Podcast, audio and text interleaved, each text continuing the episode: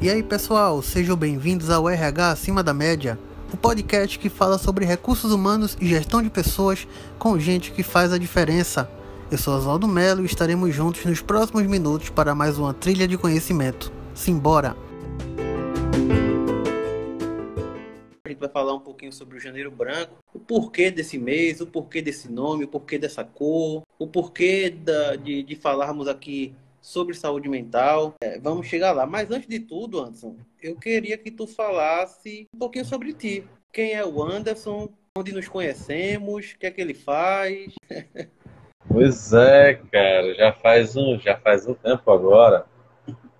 Para quem não sabe, o meu amigo Osvaldo e eu estudamos juntos, fizemos a mesma, né, estivemos na mesma turma, no mesmo período e a gente pôde participar de uma turma bastante barulhenta, por assim dizer, né? Agitada, muito boa. E veio de lá, né? Essa, essa proximidade, esse conhecimento, umas trocas, a gente já trocava bastante ideia. Alguns temas se, se atravessavam como interesse, né? Sobre, sobre o sagrado e como a gente, enquanto terapeuta, poderia contribuir com essa, com essa questão, com esse debate que é um debate para mim ainda muito relevante, dado que a gente vê que agora, dia 21 de janeiro, foi o dia né, é, mundial da religião e o dia nacional do combate à intolerância religiosa, e você viu que praticamente ninguém falou, ninguém é, abordou. E é um tema extremamente importante, porque assim, para os rumos que a gente pensa dentro de sociedade, questão política, falar sobre uma vivência saudável da experiência religiosa é vital para um país como o nosso. Mas esse foi um tema que nos atravessou. Nesse tempo, o Oswaldo seguiu o percurso dele, né, com RH, com interesse em saúde mental. Eu segui né, com meus estudos de especialização voltada para psicologia analítica, uma parte boa dela voltada para a questão do suicídio. Dentro do suicídio, obviamente, a gente não tem como não falar sobre saúde mental. E aí, nesse percurso, caminhando, a gente chega aqui, né? Não vou, não vou alongar muito esse, essa, esse percurso, mas eu acho que da graduação para cá a gente fez uma caminhada muito massa, velho. Cada um né, na sua expertise. Então a gente, a gente fez o, o, curso de psicologia, né, Anderson? Foi um curso muito proveitoso, a gente se conheceu lá na faculdade, mas hoje tu, assim, é, é psicólogo clínico, tu dá aula, o que é que tu tá fazendo hoje exatamente? Ainda tem isso, né? É, foi o finalzinho que acho que eu não, a cereja do bolo que eu não coloquei. Uhum. Então hoje eu, hoje eu tô muito na, na vibe né, da, da clínica. A clínica é meu lugar, embora eu ame a docência, né? Esteja agora começando esse, esse percurso como professor universitário. Mas hoje eu estou me dividindo entre professor universitário, né, entre uh, clínico e uh, também dou aulas em cursos de formação em psicologia indiana. Então, e como supervisor também, né? Então, o, a, a, área de atuação dentro da psicologia tem se dividindo muito nessas, nessas interfaces, uhum. para mim são vitais, né? Docência clínica e, e supervisão. Bacana. Anderson, a gente está no finalzinho do mês de janeiro, é, ainda há tempo de falar sobre o Janeiro Branco. É, essa campanha ela iniciou em 2014, né? Foi uma criação do psicólogo Leonardo Abraão, se eu não me engano, lá de Minas Gerais. Salvo engano, ele é mineiro. Uh, e de lá para cá, essa campanha tem tomado uma, uma, amplitude, né, uma proporção muito grande. Eu acho que não só pela campanha, mas pela situação atual do, da sociedade, enfim, do mundo, nunca tem se falado tanto em saúde mental. Mas ainda com muito estigma, ainda com muitos tabus, ainda com muitos preconceitos, enfim. É, ainda há um certo um, certo senso comum quando, vai, quando se fala em saúde mental e às vezes confunde um pouco as pessoas. Aí eu queria saber de ti o seguinte, na tua opinião, o porquê da importância desse mês, Janeiro Branco, né? É, o porquê da importância de nós falarmos sobre esse tema, saúde mental, cuidados com a mente, né? A, a saúde psicoemocional. Cara, eu acho que, em primeiro lugar, a importância vem pelo fato de, a despeito do que a gente imagine acerca da nossa própria cultura, né, que a gente imagine acerca uh, do que atravessa, do que nos constitui, do que corta a nossa subjetividade, né, o que alimenta ela como um povo tipicamente né, festivo, simpático, né, cordato, entre aspas, muitas aspas nisso. Eu acho que chegar um momento em que você se defronta com índices tão altos de adoecimento mental no Brasil, onde você tem um, um, um índice de diagnóstico né, de transtorno de ansiedade e transtorno depressivo, em que o Brasil, na América do Sul, é, é, é praticamente o líder isolado né, em, em diagnóstico de, de, ansiedade, por exemplo, já levanta para a gente um pouquinho do porquê a gente, uh, o Janeiro Branco vem se tornando a campanha que é. Eu acredito que, além disso, vem o próprio ponto estratégico. Né? A campanha Janeiro Branco ela se situa no período em que a gente está fechando um ciclo e começando outro.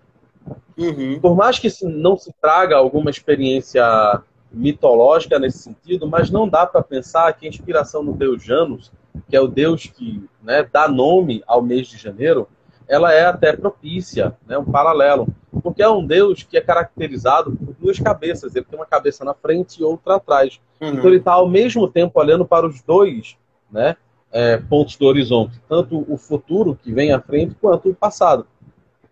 E aí o Janeiro Branco, de certa forma, ele se encaixa nesse período porque se situando na interseção dessa mudança de ciclos, ele aproveita toda a, a reflexão. É, mas eu acho que ele aproveita toda a reflexão do final do ano, né? E toda a expectativa que a gente tem para um ano novo. Sim.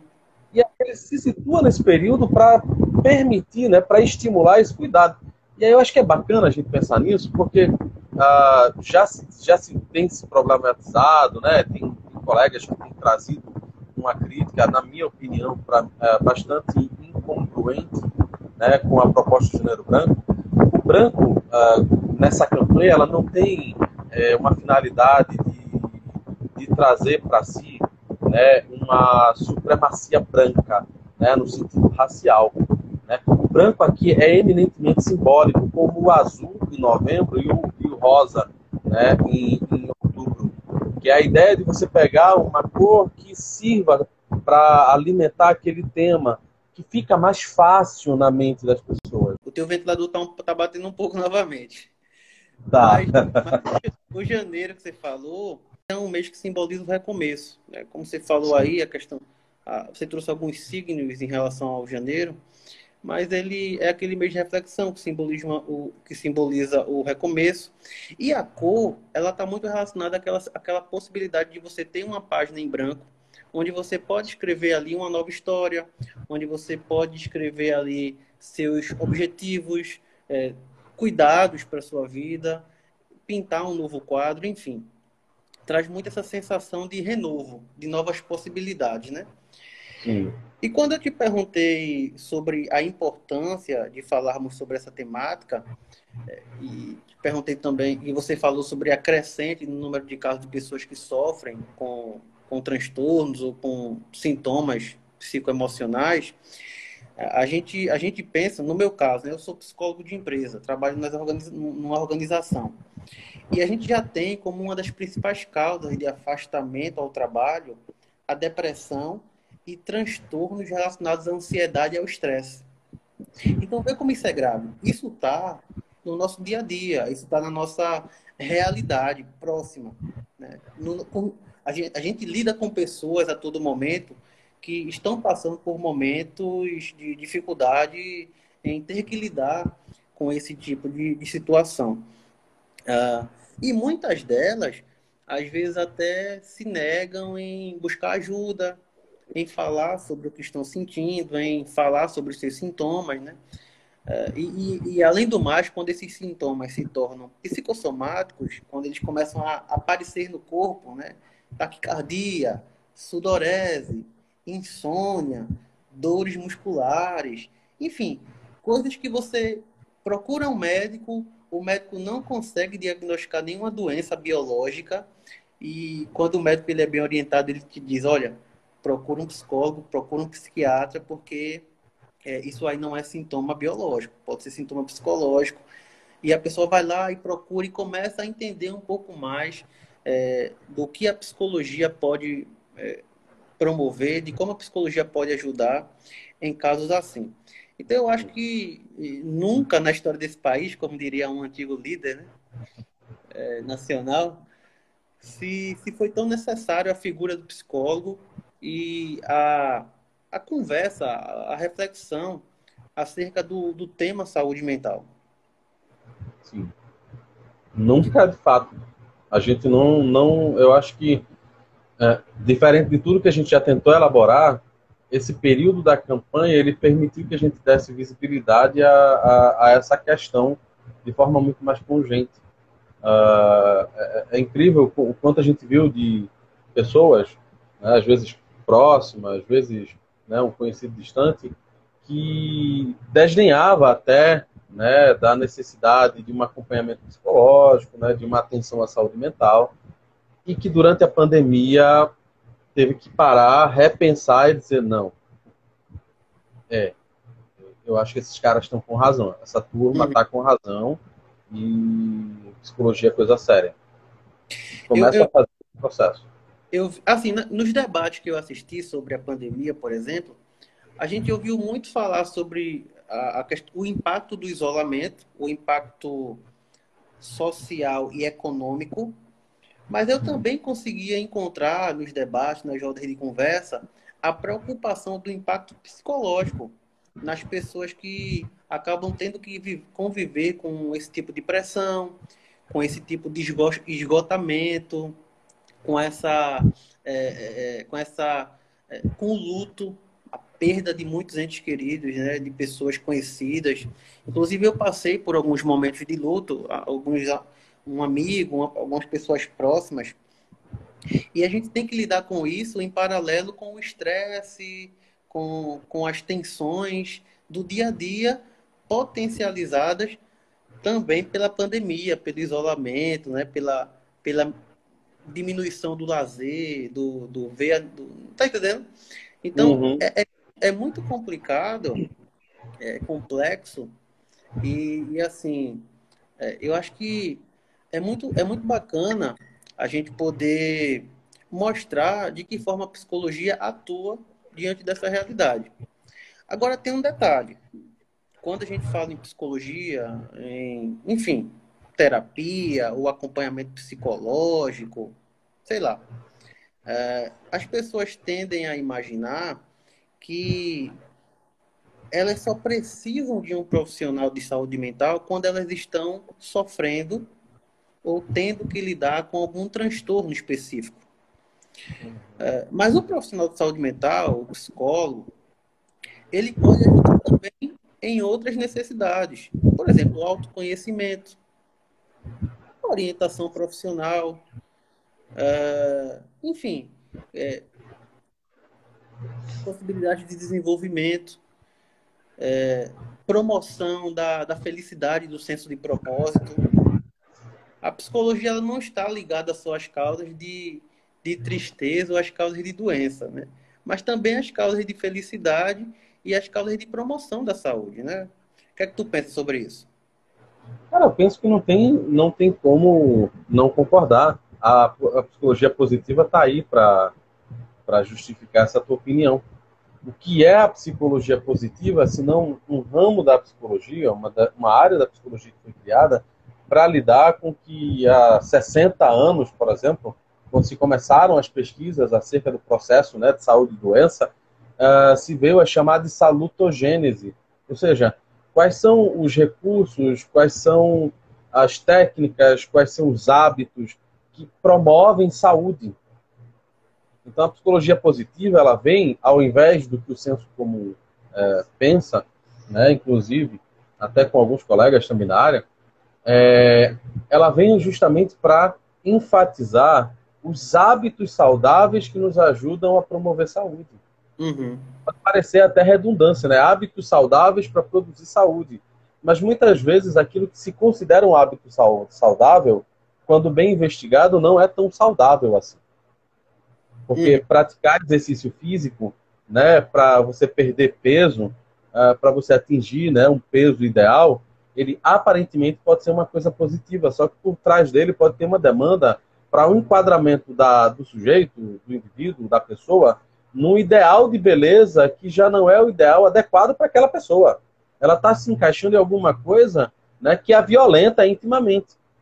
Porque ela não está fazendo aquilo para se sentir feliz, para se sentir bem, mas ela está fazendo aquilo para se encaixar no padrão. Sim. Então, até aquilo que às vezes a gente acha que poderia ser uma coisa boa, pode ser uma coisa ruim. Uhum. E só durante o processo que a gente descobre. Eu acho que foi bom, é bacana você trazer isso. Porque a gente precisa ajudar as pessoas a entender que o papel do, do, do psicólogo não é como o papel do psicopatologista, vamos dizer assim, como era entendido no início, no final do século XIX e início do século XX. Não, a gente não está aqui para diagnosticar só aquilo que é ruim no indivíduo, mas a gente está aqui para trabalhar com ele as demandas de um modo com que ele aprenda a lidar com elas e a partir daquele momento ele encontre o próprio equilíbrio, aquilo que traz significado para ele ou para ela. Obviamente, para a gente não cair aqui né, em nenhuma questão. Uh, mas a pessoa ela tem que se dar conta daquilo que faz sentido para ela. Uhum. Isso é promover a saúde mental. E isso é um dos motos da campanha. E é por isso que ela está no mês de janeiro, que ela está aproveitando esse período em que todo mundo se reavalia, faz um balancete da própria vida, às vezes vem frustrado. Cara, e vê, vê, vê que importância estratégica mais ainda. Ainda hoje, Uh, muita gente não sabe, mas ainda hoje, o mês de dezembro, especificamente a noite de Natal, é uma das noites em que o índice de violência e de suicídio batem recorde. Então a gente passa por um período em que aparentemente era para ser um período de reflexão, de renovação, sabe, de família, de reencontro com família. Só que isso é uma, uma fantasia idealizada. Porque, na realidade, o contingente de pessoas traumatizadas, machucadas, frustradas, né, e que precisam encarar esse período relembrando tudo que de, de, de, de dolorido né, tá marcado na sua própria história, é, é assim, é absurdo. E aí a uhum. gente aproveita um período em que às vezes essas pessoas passaram por esse inferno, né, passaram por essa, por essa noite escura, e aí em janeiro, né, a campanha acena com uma possibilidade de ressignificação, uma possibilidade de olhar para aqueles, para aquelas marcas, para aquelas cicatrizes e você dizer, talvez esteja na hora de eu procurar alguém para me ajudar a lidar com isso. Eu uhum. não preciso lidar com isso sozinho. Ô, Anderson, tu que está na clínica, se tu tivesse que elencar assim três problemas principais né, que geralmente tu recebe, quais tu elencaria para a gente trocar uma ideia sobre eles? Cara, uh... é difícil, tá? Escolher o que. Deixa eu te é falar, três, deixa eu te falar três da minha realidade, certo? Tá, minha, vai. Minha realidade organizacional. É, número um, estresse. Sim. Uh, mesmo a empresa ela oferecendo as condições é, estruturais, sociais, técnicas, enfim, ambientais, ainda assim a carga de estresse ela é uma carga é, relevante, considerável, pelo momento que a gente vive hoje, como a gente estava falando, né? por essa situação de isolamento social, por, pelas tensões, pelo medo, pelas incertezas, é, enfim, pelo luto, a carga de estresse a gente percebe que tem sido é, muito, muito maior né, de que era no passado, no passado recente. A gente sente esse estresse, a reação do, das pessoas, a, a pouca paciência, a insensibilidade. Então, o estresse é uma realidade, né, uma, que, eu, que no meu dia a dia eu encaro bastante. A ansiedade, Anderson, que eu acho que tem diversos fatores, a gente não, é, enfim, tem fatores é, mais específicos, né? Pode ter fatores até biológicos, mas assim, é, a rede social, o uso do celular amplia muito essa ansiedade, porque como você falou um pouco, você acaba tendo que se comparar, aí você idealiza uma, uma situação que não se enquadra para você, você cria parâmetros é, impossíveis de se atingir, enfim.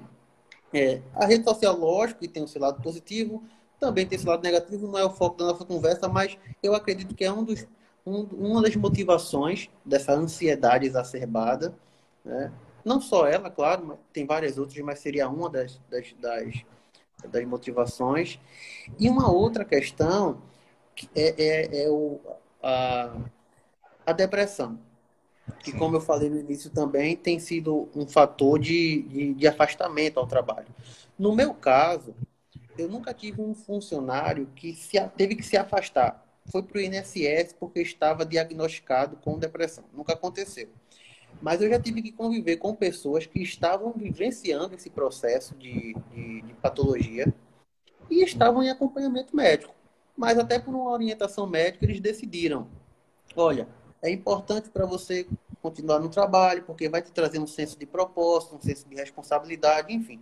E a gente, com, com a, é, da, da, maneira possível, foi conseguindo lidar com isso e, e temos caminhado e temos é, é, avançado bastante com essas pessoas que nos procuraram. Não foram muitas, claro, mas aconteceu. E são três realidades muito recorrentes no meu dia a dia, sabe? Eu acredito que para tu na clínica é algo próximo ou algo parecido, ou talvez não, não sei se tu atende casais, adolescentes. Cara, eu, eu não atendo casal, mas assim, é, eu acho que problemas de relacionamento são um dos principais. Sim. Ansiedade e depressão estão sempre entrecortados, porque às vezes a demanda ela chega né, num sentido, mas quando você vai acompanhar, você vai percebendo ali episódios depressivos ou episódios ansiogênicos que vão despontando no comportamento da pessoa. Mas eu acho que, pensando na experiência da clínica,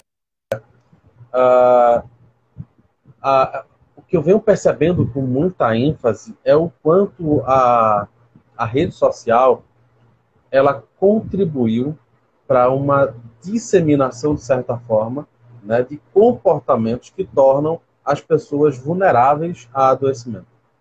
Uhum. Porque é diferente de, do que a gente possa imaginar, não sei, diferente não, porque já saiu até documentário, né, o Dilema das Redes, que traz uma, uma perspectiva crítica sobre isso, e é bem curioso, né, porque é uma, é uma, uma empresa de streaming, né, de serviço, que também se beneficia das redes sociais, que uhum. produz um, um, documentário que faz uma crítica àquilo que ela mesma né, faz uso. Mas é interessante observar o quanto né, a, a nossa sociedade ela vem mudando ao ser influenciada por essas redes sociais e o quanto as pessoas vêm adoecendo em muito, porque elas é como se elas tivessem um rebaixamento do nível de consciência, né? E elas não percebessem, e de fato ainda, por mais que a gente tenha até já estudos apontando muito fortemente isso, mas as pessoas não percebem o quanto a, o acúmulo de informação, o quanto a inundação, né, que elas vêm sofrendo de informação, também tem precipitado esses episódios, também tem precipitado esses, essas, essas variações de humor, também tem alterado as relações, também tem provocado problemas de relacionamento uhum. e tem afetado duramente a saúde mental. Então, por mais que depressão e ansiedade, né, a gente pode dizer que sejam os campeões, que infelizmente sempre estão presentes, né, quando não juntos, separados no, no consultório, mas perceber essa dinâmica dependente, essa ausência de criticidade, né, essa ausência de avaliar criticamente o hábito de estar o tempo todo conectado com as redes sociais, elas têm precipitado vários comportamentos, inclusive a, a, a crise suicida. Sim. Inclusive as crises suicidas. Né? As pessoas estão sendo afetadas de um modo que elas não têm a mínima ideia. Por quê? Porque o próprio algoritmo, né, que rege né, a, a, inteligência artificial, que é baseada no algoritmo, que vai né, é, fazer, dizemos, vamos dizer assim, o tratamento desses dados, né, ela é, ah, vamos dizer, pensada a partir do, dos próprios estudos da nossa área, estudos Sim. de neuromarketing, de neurociências, para que, é, de alguma forma, ele afete você emocionalmente e você se torne dependente. Ô Anderson, tu acha que. Claro. Tu acha que. É, eu não sei se tu tem essa percepção também, como eu tenho, mas eu converso com alguns amigos, enfim, jovens inclusive, e algumas pessoas não têm aquele sentimento de satisfação. Elas estão sempre insatisfeitas, é, melancólicas, tristes, é, parece que elas nunca, nunca conseguem alcançar. É, é uma, nunca conseguem, assim, mesmo que elas alcancem um certo sucesso, mesmo que elas conquistem alguns objetivos, mas aquilo ali dura um pouco, um pouco de tempo e depois elas retornam àquele estágio de insatisfação, de, de falta de propósito, falta de sentido. Até um colega comentou aí é, sentido da vida, que, que é muito comentado na, na, na no Victor Frankl, né? Sim. É, na, e o que é que tu qual a tua percepção em relação a isso? Tu acha que tem relação com as redes sociais também, essa questão de parâmetro inalcançável, essa falsa felicidade? Isso amplia também a ansiedade? Cara, eu vou dizer para você que a gente percebe isso com muita força nessa juventude que não vivenciou a transição de uma sociedade analógica para uma sociedade digital. Porque quem vivenciou, não vou dizer que é, um, é melhor do que o outro, não tem nada a ver mas é como se fosse assim. Quem vivenciou essa transição é como se ela tivesse tido a oportunidade de vivenciar uma coisa que a psicologia francesa trabalhava muito no final do século do século XIX e que ficou muito marcado com a psicanálise, que é a ideia de uma função do real, né? Um, o que a gente em alguns momentos chama de dado de realidade, ou seja, a pessoa tem que colocar os dois pés no chão e parar de viver no mundo das ruas, no mundo dos, das nuvens. Então, tenho percebido muito que essa, essa, essa geração, né, influenciada por essa revolução tecnológica, essa é uma geração que ela tem tido dificuldade para amadurecer emocionalmente, porque tudo dela é no mundo virtual. Tudo dela são, é, são relações, muitas vezes, com as emoções, mas num nível abstrato. E aí ela, essas pessoas elas têm dificuldade de lidar com as emoções. Então, quando passa por uma experiência de um término de relacionamento, né, vamos pegar aí, na, na adolescência isso é comum, né? Parece que o mundo vai acabar, que a gente nunca mais vai encontrar uma pessoa. Todo, todo, qualquer um que já passou dos 20 anos tem uma ideia de como é, embora isso tenha sido prolongado, né? A gente encontra hoje pessoas de 35, 40 anos que estão vivendo os mesmos problemas. Mas a gente percebe que isso tem gerado uma imaturidade emocional enorme. E essa imaturidade emocional, que é impulsionada por essa massificação das redes sociais, é o que tem facilitado, sabe, permitido com que esses adoecimentos, né, essa deterioração da saúde mental tenha se tornado muito mais pungente, muito mais perceptível. Porque são pessoas que têm dificuldade em lidar. Quantos jovens hoje não têm muito boa intenção né, no seu afã de querer mudar a sociedade, mas lhes falta justamente o dado de realidade. Eles estão tão massificados que não percebem que aquilo que provavelmente dói nele não necessariamente tem que doer no outro. Aquilo que interessa a ele não necessariamente tem que interessar no outro. E tudo isso acaba servindo para alimentar esse pano de fundo onde o Brasil é hoje campeão em diagnóstico de depressão e diagnóstico de ansiedade. Um dos campeões. Por quê? Porque é, falta essa possibilidade de você amadurecer. E a gente sabe que a gente só se amadurece com a experiência, com o cotidiano, com a lida, com os pés no chão. Uhum. Não tem como se amadurecer emocionalmente no mundo da lua. Uhum. E a gente tem muitos adultos que ainda vivem a, a crise, a síndrome da, da adolescência, né? Eles ainda estão naquela fase, ainda não elaboraram, a identidade ainda não está bem definida, é, é, muito sensível emocionalmente. Então, é, eu acho que é um fruto também dessa, dessa, desse ciclo de geração que a gente tem vivido, né? Sim. Mas deixa, deixa eu dar boa noite para todo mundo que chegou aí. Galera boa noite, tá pessoal. Online. Boa noite para todo mundo. Obrigado por, por participar com a gente aí. Se você quiser fazer perguntas, fazer comentários, Fica à vontade, tá, gente? Eu não sei quanto tempo falta para nossa live terminar, mas. Acho que ainda tem uns 25 minutos. Temos bastante tempo ainda. Mas a gente está à disposição. Se a gente puder, se você quiser contribuir com a gente nesse bate-papo, A gente está falando sobre saúde mental em alusão ao Janeiro Branco, que é o mês de promoção e prevenção à saúde mental, né? É, a gente falou aqui sobre vários temas, sem pauta, né, Anson? Vamos falando. É saúde agora... mental, né, cara? A gente, a gente corta os assuntos. Uhum. Saúde mental é tudo. Por exemplo, você está falando isso, ah, acho que durante muito tempo a gente falou sobre a importância de fazer exercício, sobre a importância de tomar banho de sol, mas talvez nunca se sentiu tanta necessidade de fazer isso como nessa pandemia, né? O fato de você não ter mais a possibilidade de dizer assim, hoje eu vou ficar em casa, mesmo que você já esteja em casa há três meses, mas o fato de dizer assim, você não pode sair de casa, afetou até as pessoas que gostam de estar em casa. E aí elas começam a sentir falta né, de sair, de, sabe, de ir ao parque, de ir à praia. E isso tem afetado muitas pessoas. Isso tem feito com que elas percebam que é, usufruir dessas possibilidades também ajuda ao que a gente chama de bem-estar, de saúde mental e física. Né? Não é apenas uma conversa de quem quer arrastar você para uma academia ou de quem quer ir para uma praia para tomar uma cerveja ou o que que seja. Mas é sim, de fato, um fator de equilíbrio emocional, de saúde mental.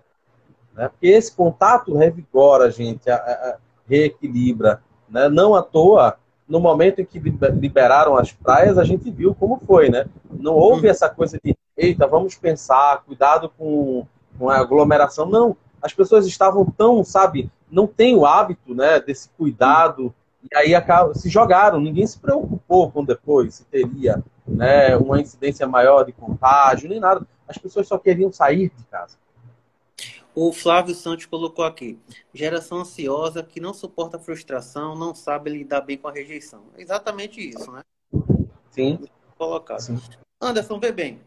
É, Para a galera que está aí participando com a gente, tô com alguma sensação ruim, tô sentindo algum sintoma esquisito, acho que tem alguma coisa errada comigo. Em que momento esse cara começa, esse, esse cara precisa buscar ajuda profissional? Como ele deve proceder? Como é que ele deve lidar com essa possível angústia que ele está sentindo, com esse possível transtorno, é, com essa possível insatisfação, essa tristeza? Como é que ele deve lidar com isso no primeiro momento? Olha, eu acho que a pessoa que se sente assim, ela precisa procurar, ela precisa reconhecer, e essa é a parte importante da gente estar discutindo essa campanha, né? nesse período, embora a gente não tenha pauta, eu diria que a pauta geral é a campanha de Janeiro Branco. Né? Qual o benefício, qual a importância dela para isso. Então, acho que assim, a pessoa, ela, a... talvez minha resposta seja um pouco longa do que eu queria, mas... Resume, resume. Fazer, fazer uma contextualização. Às vezes é difícil para as pessoas perceber se alguma coisa está ruim, porque parece que elas cresceram com as coisas sendo ruins o tempo todo. E aí a gente tem, ao, ao lado disso, o fato de que a intensa massificação que a gente tem vivenciado hoje, e aí, de novo, trago a ideia da rede social como um elemento que é, aumenta esse contágio, vamos dizer contágio, porque a possibilidade de que uma pessoa inconsciente de si alimente no outro a sua própria inconsciência também. Há um contágio psíquico nisso. E aí a gente percebe que é, além dessas pessoas que têm essa dificuldade de reconhecer, porque na vida delas talvez houve muito mais dor do que a gente possa imaginar, ainda tem, por outro lado, essa massificação silenciosa e bastante complexa que vem fazendo com que as pessoas repitam o discurso sem pensar. Eu acho que entendendo essas duas coisas, normalmente não é fácil para uma pessoa olhar para si e dizer: caramba, acho que está na hora de eu procurar. Uhum. Mas assim, se a pessoa já vivencia um estado de sofrimento, de violência simbólica ou física há muito tempo, eu diria para essa pessoa que o quanto antes ela procurar melhor. Não espera acontecer alguma coisa.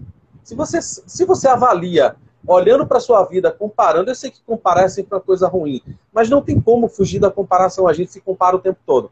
Para mim, o problema é quando a gente ultrapassa um, um, um, um limite e entra numa fantasia de que, assim, a, a métrica da minha vida é a vida do outro. Mas a gente não tem como fugir. Então, se você olha para a sua vida e você diz, caramba, na minha infância eu poderia ter vivenciado algo mais tranquilo, sabe, pais mais presentes e tal, e não vivenciei isso, talvez isso já seja motivo para você procurar terapia. Uhum. Se entrou na, na, na, na, na, no período de pandemia, você começou a ter conflito demais dentro de casa, começou a ter impaciência demais com o teu filho, com tua esposa, com teu marido, com tua mãe, né?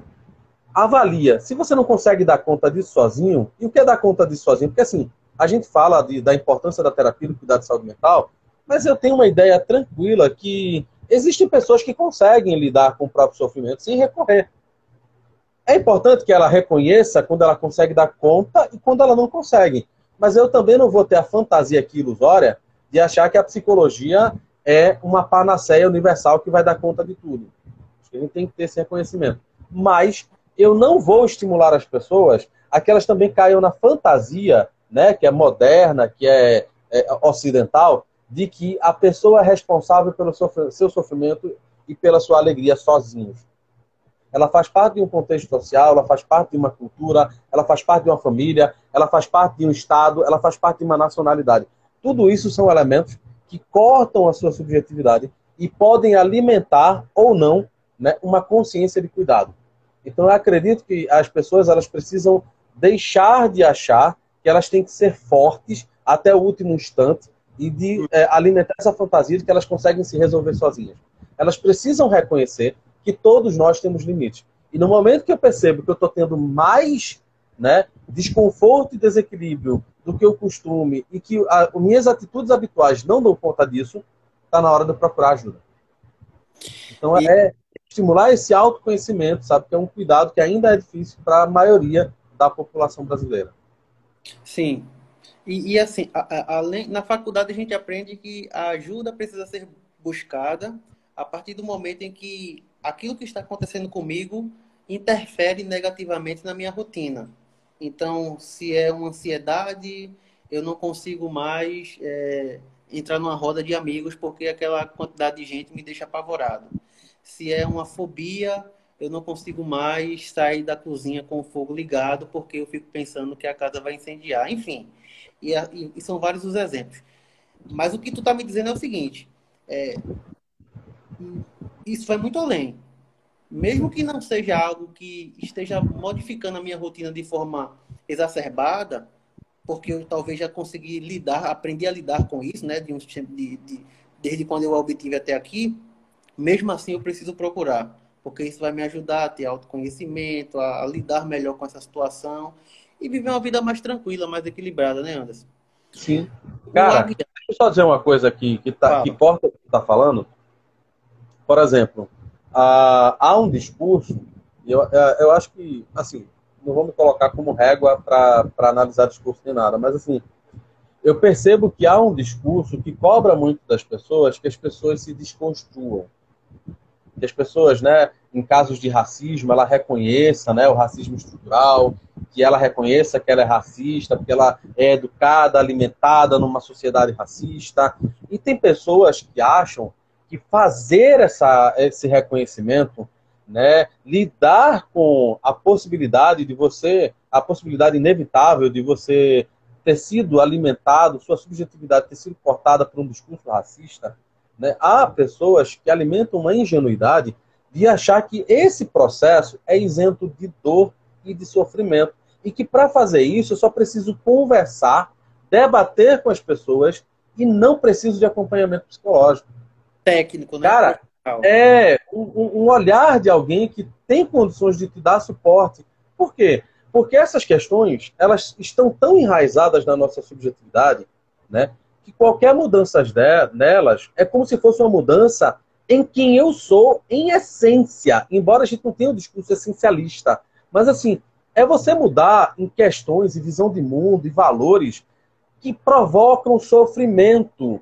Então, desejar que o outro né, seja desconstruído, não seja preconceituoso, cai hoje numa ingenuidade de achar que apenas a imposição da minha visão é suficiente para demover no outro, sem sofrimento, né, qualquer preconceito.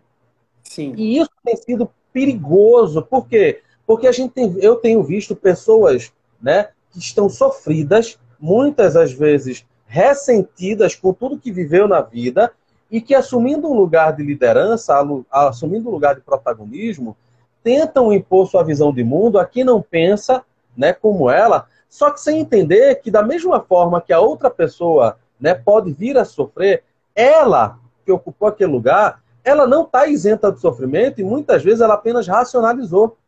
Porque ela também não procurou ajuda psicoterapeuta para lidar com tudo aquilo. E ela, ela, ela pode, de forma subjetiva, transferir para os liderados, né, trazendo para o âmbito organizacional. E a gente também vê muito essa realidade. A liderança que tem estigmas, tem complexos, tem, enfim, traumas na, no próprio ambiente de trabalho, ou seja, quando ela era assistente, quando ela era é, subordinada, ela sofreu muito e agora, a partir do momento que ela se torna líder, ela quer é, fazer com que a, a, equipe também sofra como ela sofreu, porque ela acha que aquele é o caminho, enfim. Então, às vezes acontece até de forma sub, inconsciente, subjetiva. A pessoa age dessa maneira sem saber que está agindo dessa forma, ou sem perceber que está agindo dessa forma. Pois é. A, a pessoa, às vezes, ela está tão imersa nisso que ela nem percebe que ela não está dando espaço para que o outro se desconstrua, para que o outro entenda, que o outro vivencie no seu tempo a sua mudança. Às vezes, porque doeu nela, ela já impõe no outro uma mudança, desrespeitando e violentando a, a, a, a, integridade do outro, sabe? E é uma discussão complexa, é uma discussão necessária, porque toca, ela atravessa a discussão sobre saúde mental, mas é uma discussão que ela precisa ser cuidadosa. Porque é como se eu quisesse que a minha experiência, né, de alguém que vivenciou violência, que vivenciou sofrimento, se impusesse sobre a de outras pessoas. Uhum. E acabar atrapalhando. Vê, Anderson, tem umas participações aqui bem interessantes. Ó. A Desiane colocou assim: saúde mental precisa ser ah. tratada com a mesma importância que damos a dentistas, ginecologistas, pediatras, etc. Saúde mental é, também precisa ser tratada por um profissional específico. É, com, é, é, cada vez mais a gente diminuir esse estigma que há na sociedade de que psicólogo é para doente, é para doido, né? Não é nada disso. Psicólogo é um profissional que vai te ajudar a promover a tua saúde psicológica, mental, e isso vai corroborar em diversas outras esferas da, da tua vida, né? Sim. Tem uma outra questão aqui, ó, eu vi mais acima, a, Adriege Albuquerque, ela diz assim, ah. percebo uma grande pressão da sociedade em fazer o sujeito demonstrar sempre a falsa felicidade. Tem sido imperativo ser feliz em todos os momentos, o indivíduo acaba evitando vivenciar a dor é um pouco daquilo que você estava falando, né? Essa, essa geração feliz. Que... Agora, uma, uma, coisa que me chama a atenção nas redes sociais também, eu, eu acho que ela esteja se referindo aqui também às redes sociais. Eu, eu acho que tem um fundo de, de rede social nisso aqui. Mas é que a autenticidade que se é buscada, eu não sei se tu percebe isso também. Muito, muita gente que, que, é, que tem muitos seguidores, assim, acabam obtendo muitos seguidores por N motivos, mas principalmente por ser uma pessoa mais autêntica, por expor bastante a vida pessoal, por, enfim, estar tá sempre ali compartilhando algo. É, e essa autenticidade também tem se desgastado. Cada vez mais as pessoas estão tendo que criar uma realidade que não, que não é a delas para poder mostrar algo que é algo de realidade. Eu acho que tem a ver um pouco com o que a Adriege fala. E o Aguiar pergunta o seguinte, ó. O mundo perfeito das redes sociais seria um mundo fantástico das histórias de contos de fadas do passado? A idealização do príncipe e princesa transformou-se nos padrões dos influencers? Eu acho que tem muita psicologia analítica aqui, né, Anderson? De um... Cara, ah, tem um bocado. No que eu falei, tudo que eu falei tem um bocado de psicologia analítica. Mas assim, o mundo perfeito das redes sociais, cara, não é esse mundo perfeito, mas assim, quer queira, quer não, as redes sociais elas apenas potencializaram aquilo que já vinha sendo discutido e percebido desde o início da, do século XX e que veio alcançar um ápice negativo com a Segunda Guerra Mundial, que é o efeito manada, é o, o efeito de massificação, onde as pessoas elas acabam, né, fantasiando uma realidade e elas acabam vítimas de um discurso que as é, dissocia de si mesmas. Então elas vivem muito mais uma imagem idealizada de uma realidade do que a realidade por mais que a gente tenha dificuldades em considerar, em definir o que é realidade, que acho que é isso que leva a essa falsa felicidade, que também tem a ver com a ausência de autenticidade. Por quê? Porque a pessoa né, que ela começa e ganha visibilidade por ser autêntica, né, por ser descontraída, no momento em que o ganha-pão dela passa a ser essa fantasia de autenticidade, o comportamento dela muda. Porque ela deixa de ser autêntica por, por algo ser espontâneo e ela passa a ser forçada a ser autêntica. E se ela não for, né, ela é, é sem perceber, ela começa a modificar o comportamento dela para ter sempre agradando todo mundo. E a gente percebe que isso é um fator que tem aumentado né, o adoecimento mental nas pessoas que se envolvem né, com esse tipo de profissão hoje, né? De Sim. ofício, que é o influenciador digital. Deixa eu pegar só uma coisa aqui, que Quanto a Deisiane também falou. Estamos se encaminhando para o final. Quanto tempo a gente tá. tem? Eu acho que a gente deve ter uns. Acho que a gente ainda tem uns 15 minutos. Tá. Deixa eu só pegar isso aqui, porque a, a Deisiane ela fez uma, uma pontuação e a Flodelícia fez outra junto, que eu acho que dá para juntar. Todo esse cenário que a gente falou, né, de rede social, de massificação, tudo, de alguma forma, junto com essa sociedade né, do fracasso, ao me... fracasso barra sucesso, né, onde o indivíduo é o absoluto responsável pela sua felicidade, tristeza, derrota, sucesso, é o que, de alguma forma, alimentou a fantasia das pessoas em serem orientadoras das outras. E foi por isso que deu esse boom né, dos coaches, né, porque é algo bastante restrito, é algo com um nicho de atuação muito voltado para uma área de treinamento e normalmente organizacional. E aí a gente viu pessoas, né, de maneira oportuna ou maneira até desleal, se aproveitando disso com esse discurso, né, de que você é o seu próprio dono, você faz o seu próprio sucesso, para trazer esse discurso organizacional e achar que isso é suficiente para lidar com saúde mental né, e realização pessoal. Sim.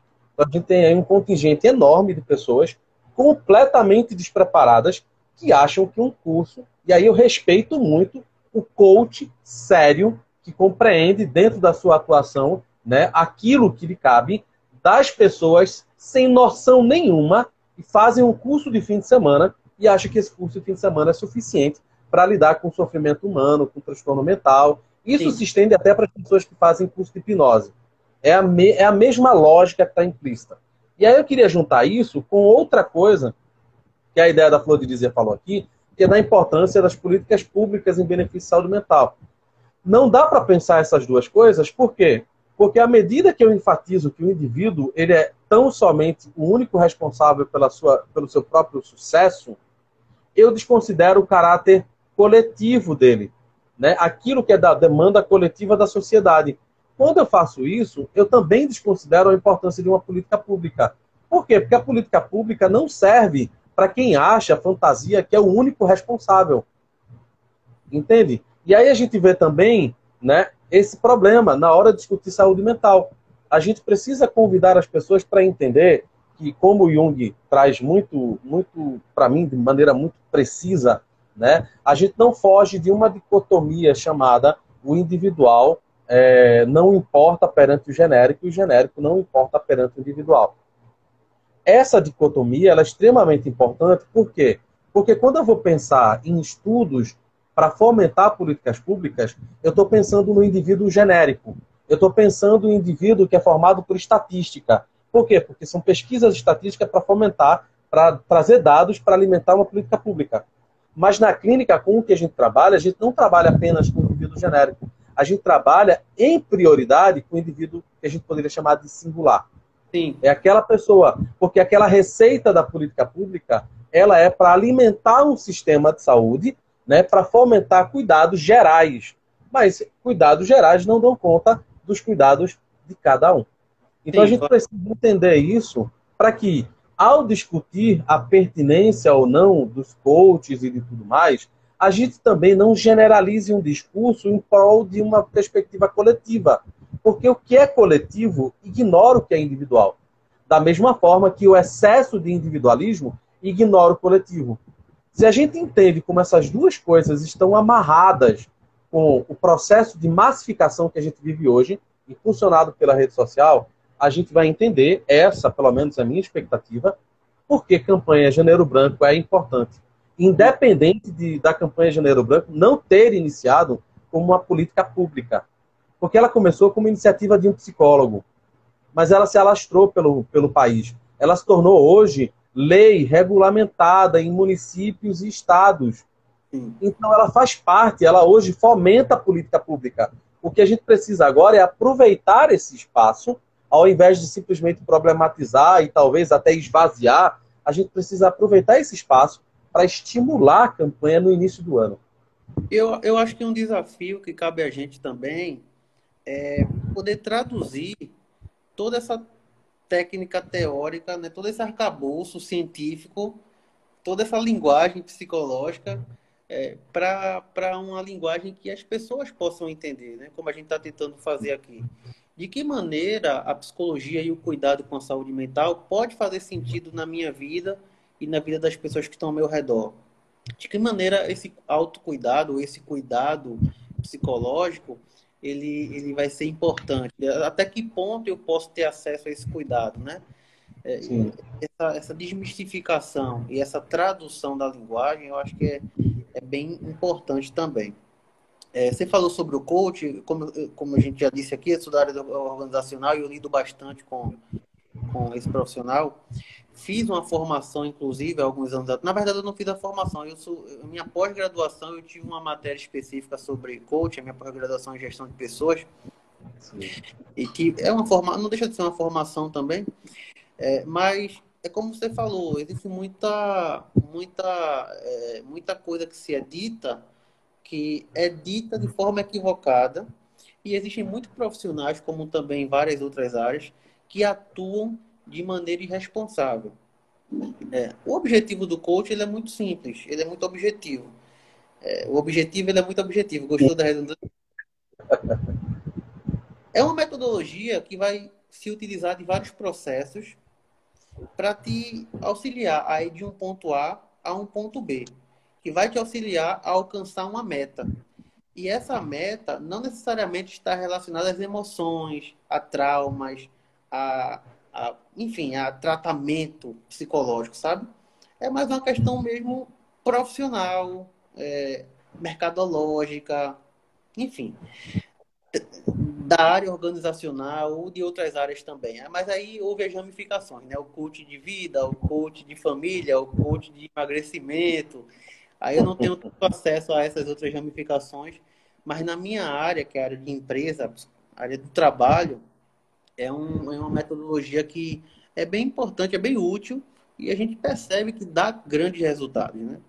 É, mas, se encaminhando para o final, meu amigo, deixa eu te falar, perguntar o seguinte, para a galera que está nos ouvindo, se a gente pudesse deixar algumas dicas de como as pessoas podem promover a saúde mental. A gente falou algumas, a gente falou sobre procurar um profissional, a gente falou sobre, enfim, você falou sobre esporte, a, a prática de exercícios, falou um pouquinho também sobre a rede de assistência pública através dos CAPs, né, dos Centros de Atenção Psicossocial, tem os psicólogos que atendem de forma social, tem as, as clínicas, enfim.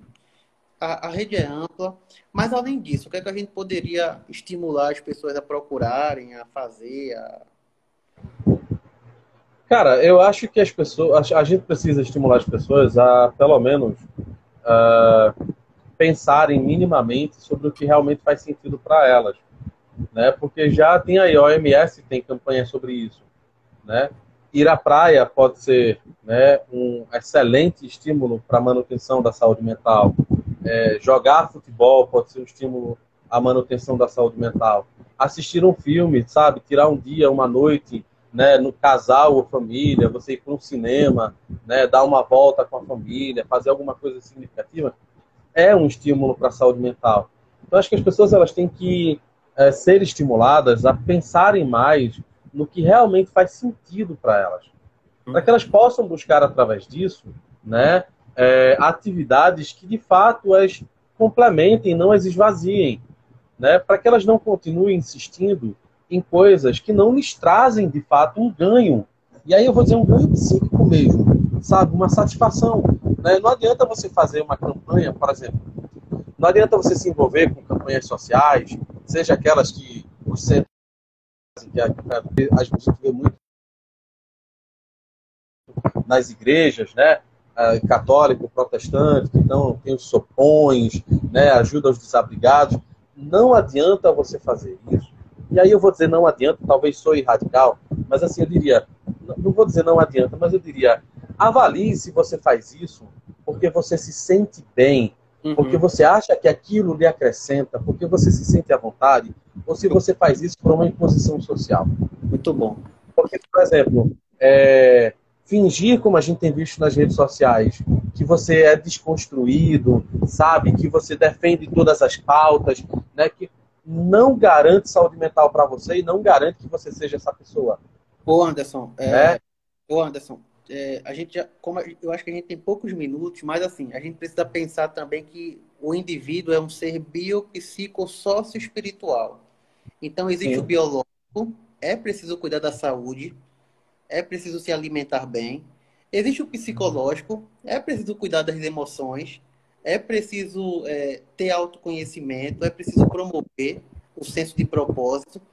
Existe o ser sociológico, é preciso ter bons relacionamentos, é preciso ter amigos, é, é, relações familiares positivas. E o ser também é espiritual, né?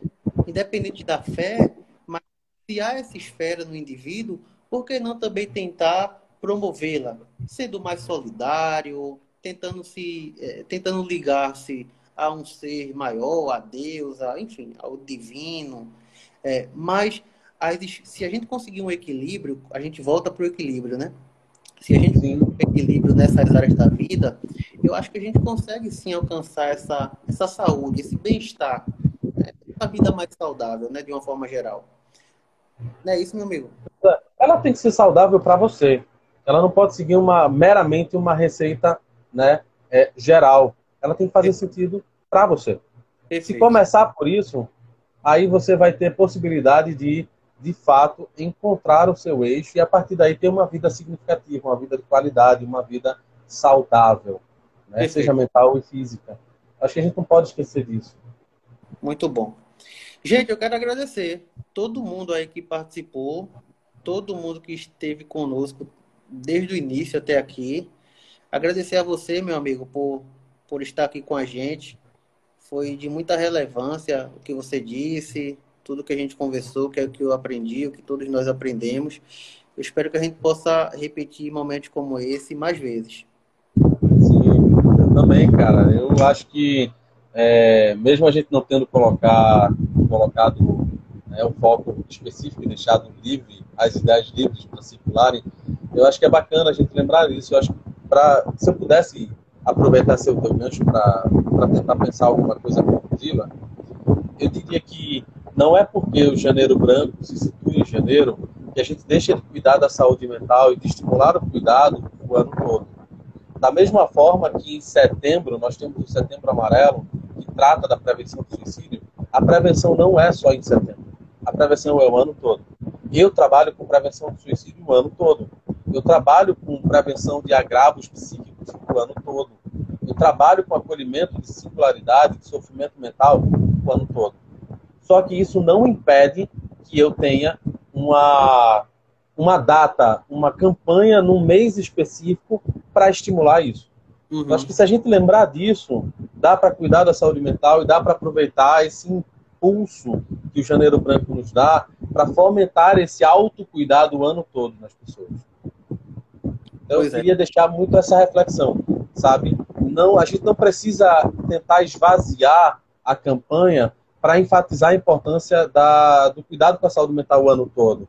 Mas a gente pode fazer da mesma forma que faz em setembro, que a gente faz em outubro, que a gente faz em novembro, a gente pode fazer em janeiro, enfatizar o cuidado e não deixar as pessoas iludidas de que só em janeiro que se cuida de saúde mental. Se cuida de saúde mental o ano todo. Porque a nossa mente não tem descanso.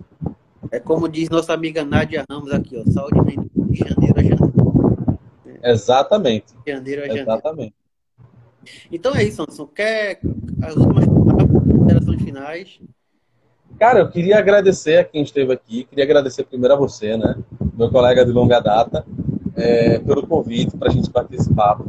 Não aconteceu exatamente no dia que a gente queria, mas aconteceu. E eu queria convidar as pessoas a, a, a se permitirem esse espaço de autocuidado, sabe? Esse espaço de refletir sobre o que elas têm feito por si, né? E se isso tem sentido para elas. Né? Não mude simplesmente porque alguém apontou o dedo no seu rosto e disse que você tem que mudar. Se permita questionar isso. Se você tiver condições e puder procurar ajuda de um psicólogo, se permita fazer isso com a ajuda de um profissional preparado.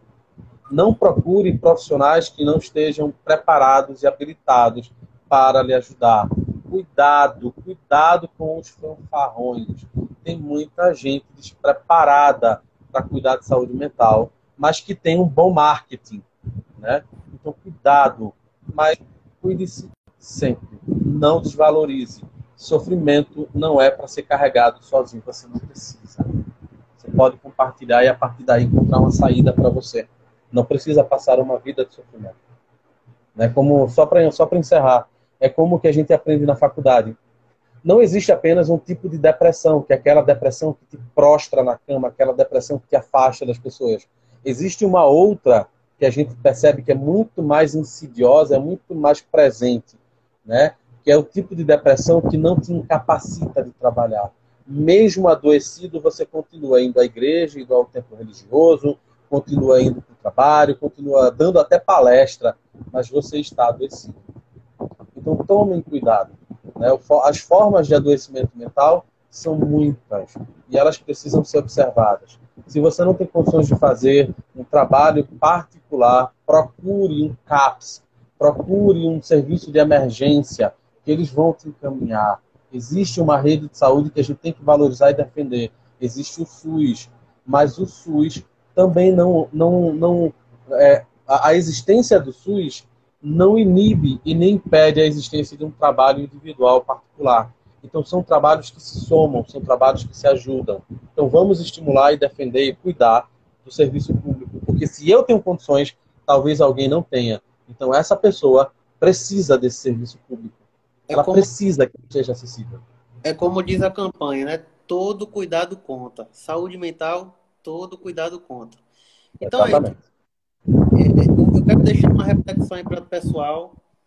Como você cuida da sua saúde mental? Você vai dormir hoje pensando nesse questionamento. Como você cuida da sua saúde mental? Então é isso. Um forte abraço. Boa noite para todo mundo. Mais uma vez, obrigado. E a gente se vê na próxima, se Deus quiser. Um abraço, gente. Um abraço, tchau, meu amigo. Até mais. Tchau, tchau. Bom finzinho de quinta. Para todo mundo. Muito bem, termina aqui nosso RH acima da média. Esse podcast que nasce com o objetivo de promover conteúdo de gestão de pessoas e recursos humanos, trocando experiências sobre esse incrível universo que é o mundo RH. Nos siga também no Instagram, no arroba acima da média RH e é isso, um forte abraço, até a próxima, valeu!